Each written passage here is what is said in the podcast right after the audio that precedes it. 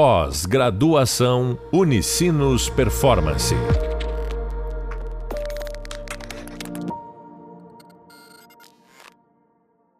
Olá, bem-vindos ao podcast da disciplina Formulação e Implantação da Estratégia.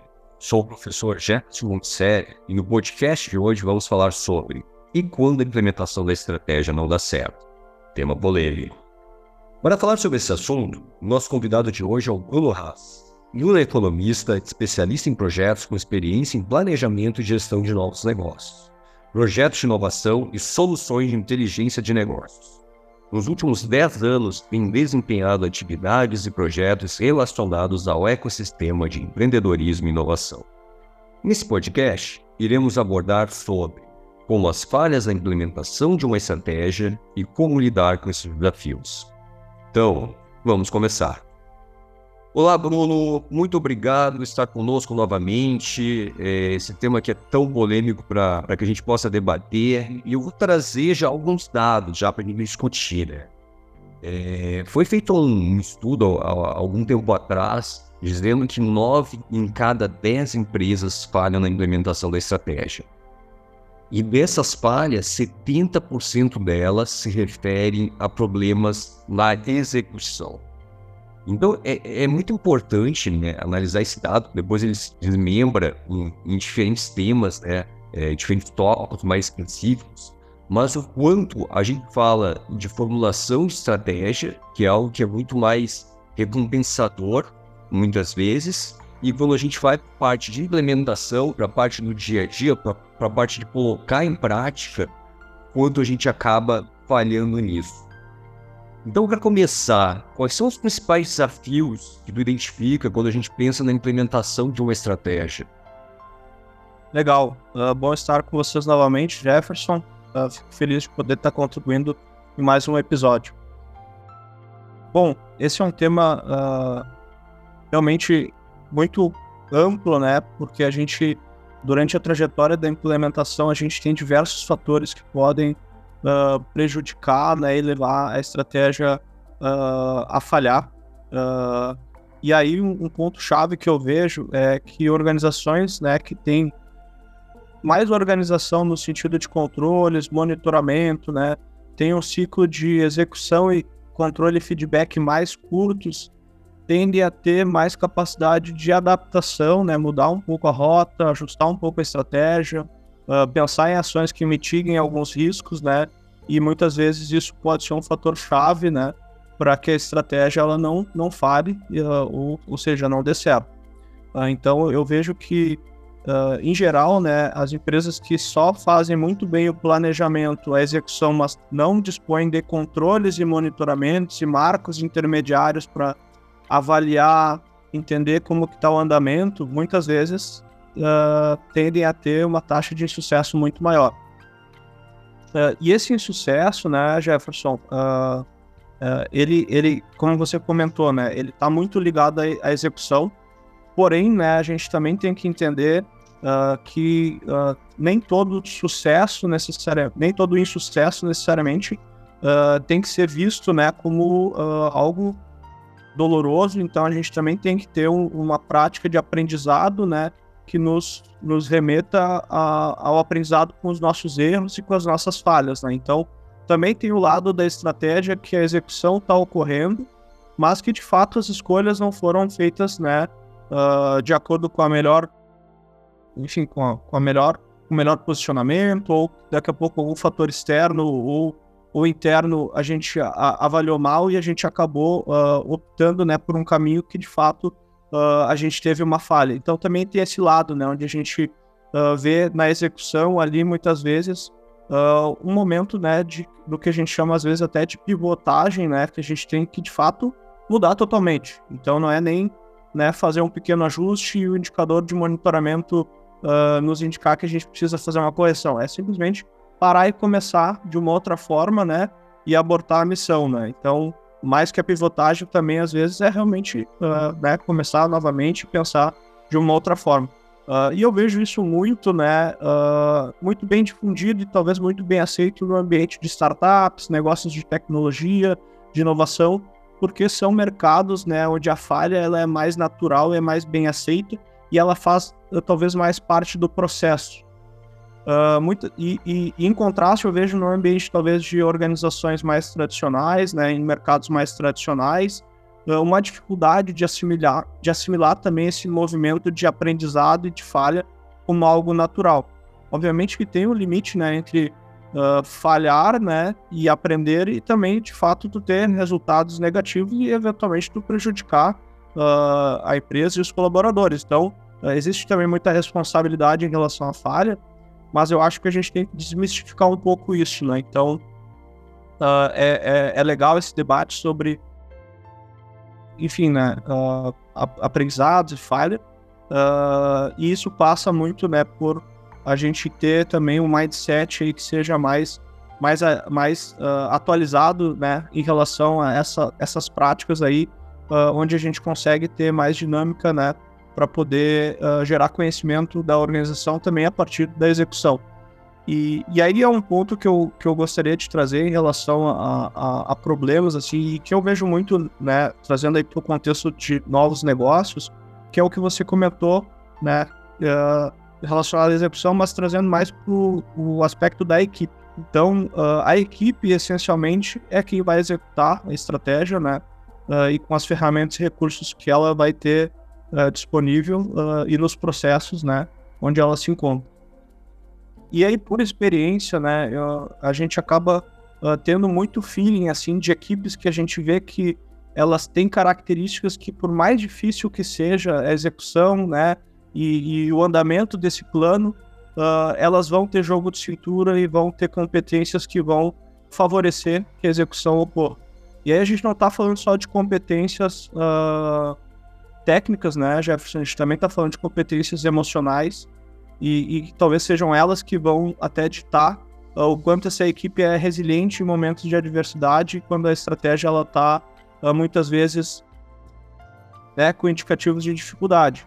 Uh, então, né, é esse jogo, né, de, de cintura, né, essa resiliência, né, uma comunicação transparente com as lideranças a nível das falhas e dos problemas que estão ocorrendo, Uh, enfim, são N características aí que a gente pode listar a, a nível emocional, né? Uh, competências emocionais que, que a gente avalia muitas vezes no time e que muitas vezes vai ser chave uh, para a execução. e também tem um outro ponto que eu, que eu gosto de trazer, que é a equipe ser orientada à solução de problemas. então, isso está muito presente em novos negócios, principalmente de tecnologia, né, com a cultura maker, né, com essa, essa visão muito autodidata e de, de fazer as coisas, né, muitas vezes de uma semana para outra a gente está aprendendo coisas novas está prototipando está testando e está uh, criando novas soluções. Então, uh, o time, né, que é orientado à solução de problemas e pensa de forma rápida como implementar e testar e validar, uh, muitas vezes ele também consegue ter uma dinâmica de execução, uh, aí na minha experiência, uh, que permite que por mais desafiador que seja né, o contexto da execução, a gente consiga ter aí alternativas né, no próprio time e na própria forma como a gente lida com essas adversidades para que a estratégia se adapte ou a gente mitigue né, os nossos problemas ou que a gente até, uh, como, a, como, a gente comentou antes, pivote ou comece de novo e que as coisas uh, uh, ocorram. eu tenho um pensamento né, que qualquer organização no tempo ela pode mudar, né, independente da, do segmento, da estratégia, né, do mercado. mas a premissa principal né, é que eu tenha equipe, né, competências para que isso ocorra. Então, uh, se eu tenho dificuldades, adversidades e a minha equipe não está, não está preparada, uh, dificilmente eu vou dar uma guinada, dificilmente eu vou conseguir lidar com essa adversidade. Uh, então, a, a, importância de olhar para a equipe, preparar a equipe, dar suporte para a equipe, né? Uh, criar essas competências emocionais e de solução de problemas que a gente comentou antes, né? E essa abertura aí para o aprendizado, né? Para falha e para a gente poder aprender com esse processo.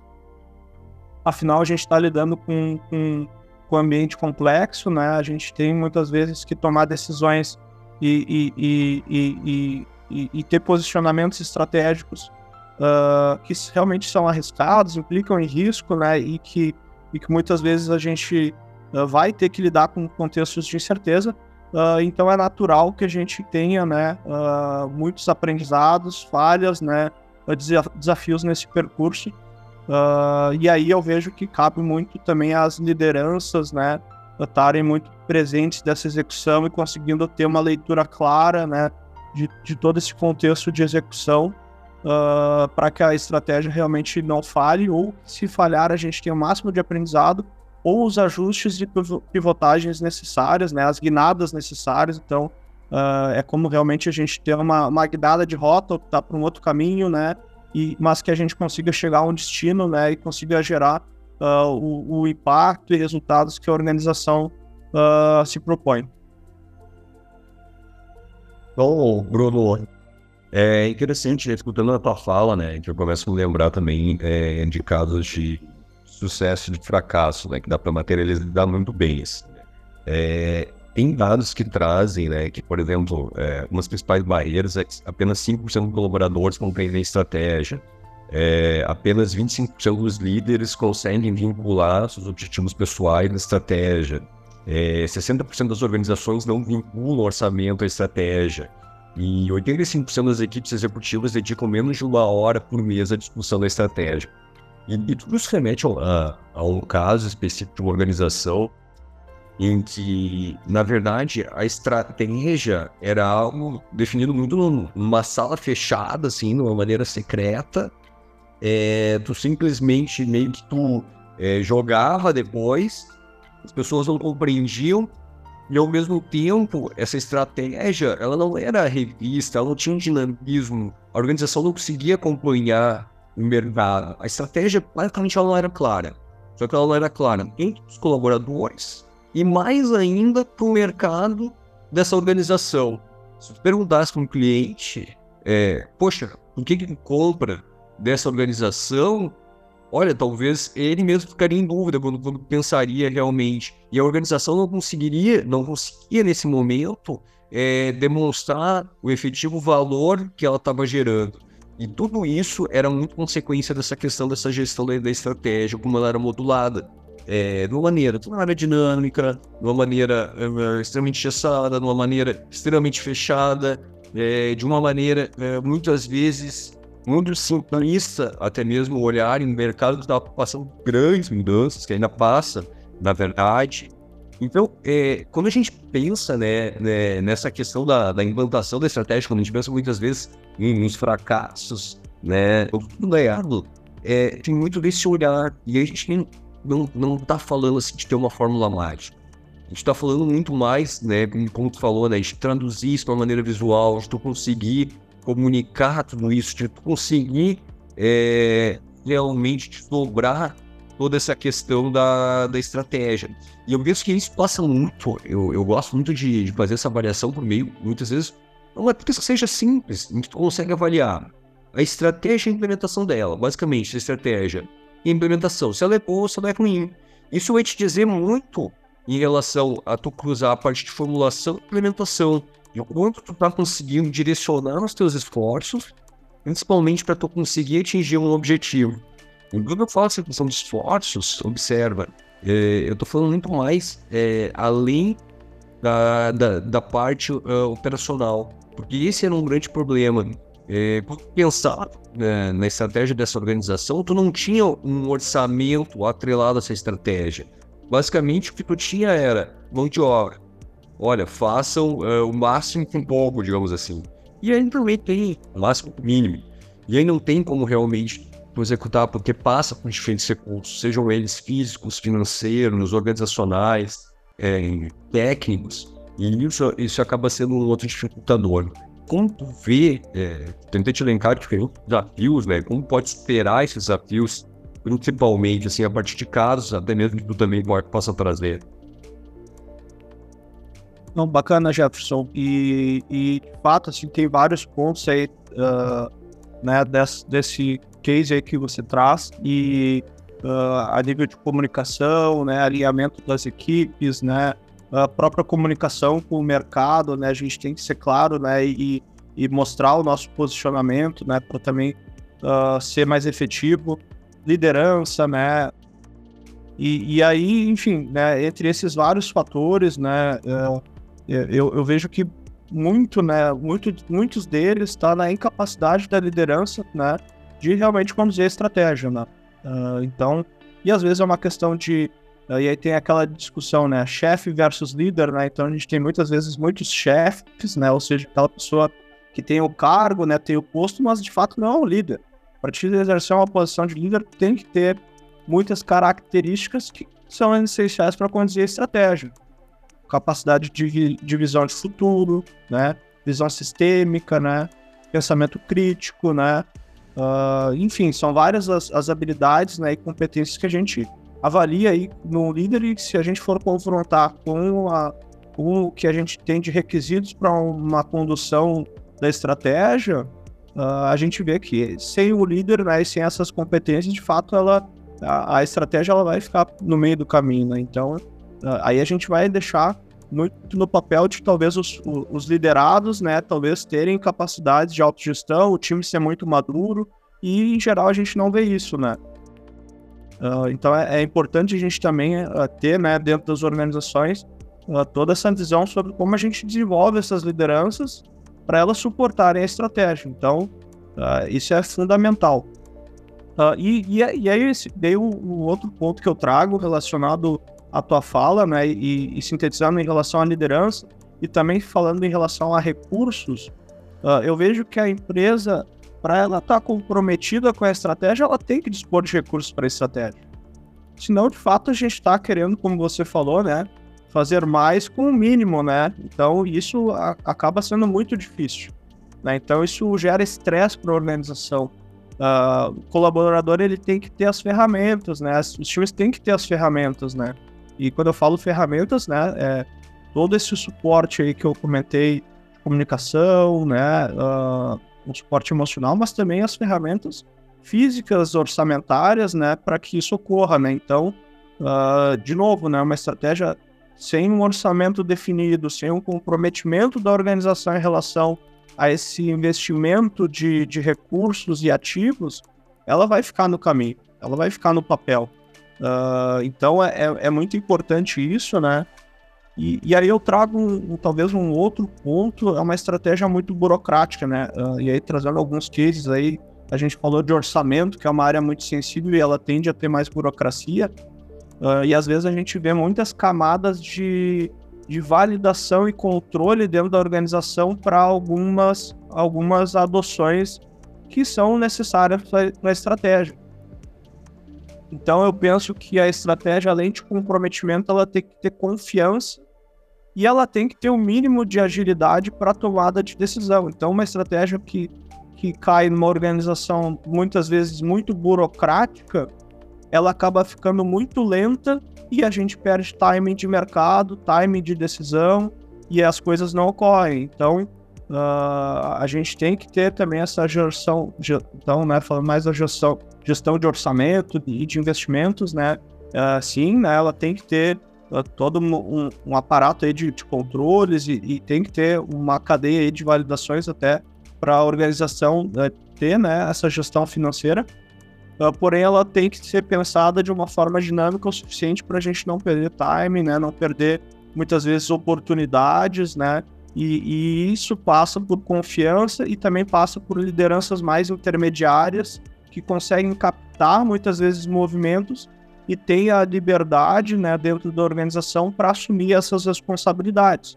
Aí a gente remete muito ao que a gente já tem falado, né, Jefferson, sobre autogestão, né? Então, Uh, o time ter visão de dono, o time ter autogestão, o time ter capacidade de responder à mudança. O orçamento ele tá muitas vezes no time, né? O parte tá no time para ele poder ter um pouco de liberdade e responder num time diferente. Uh, então tem uma série de fatores que a gente vê em organizações que têm sucesso, né? Uh, e que vão até para camadas mais distribuídas da estratégia, mas que conseguem manter um alinhamento, né? Do, do, da, enfim, do todo mas que na execução elas têm essa dinâmica aí mais ágil, mais distribuída, uh, e isso é legal uh, de perceber, de avaliar e de trazer para a nossa realidade, né? Então, muito disso que você trouxe aí, a gente também tem que olhar como oportunidades de melhoria, né? E, e, e também pensar assim, uh, como que a gente né, transmite isso para o nosso contexto e, e, e, torna né, a nossa implementação né, uh, mais fluida e que a gente consiga reduzir essas, essas questões que remetem às falhas na estratégia. Essa, essa parte que tu traz, sabe, é, principalmente pensando né, em noção da aprendida, que mesmo, mesmo você remete ali, né, e nessa questão de, de autonomia com responsabilidade, né, como tu, tu, tu leva isso para a ponta, sabe.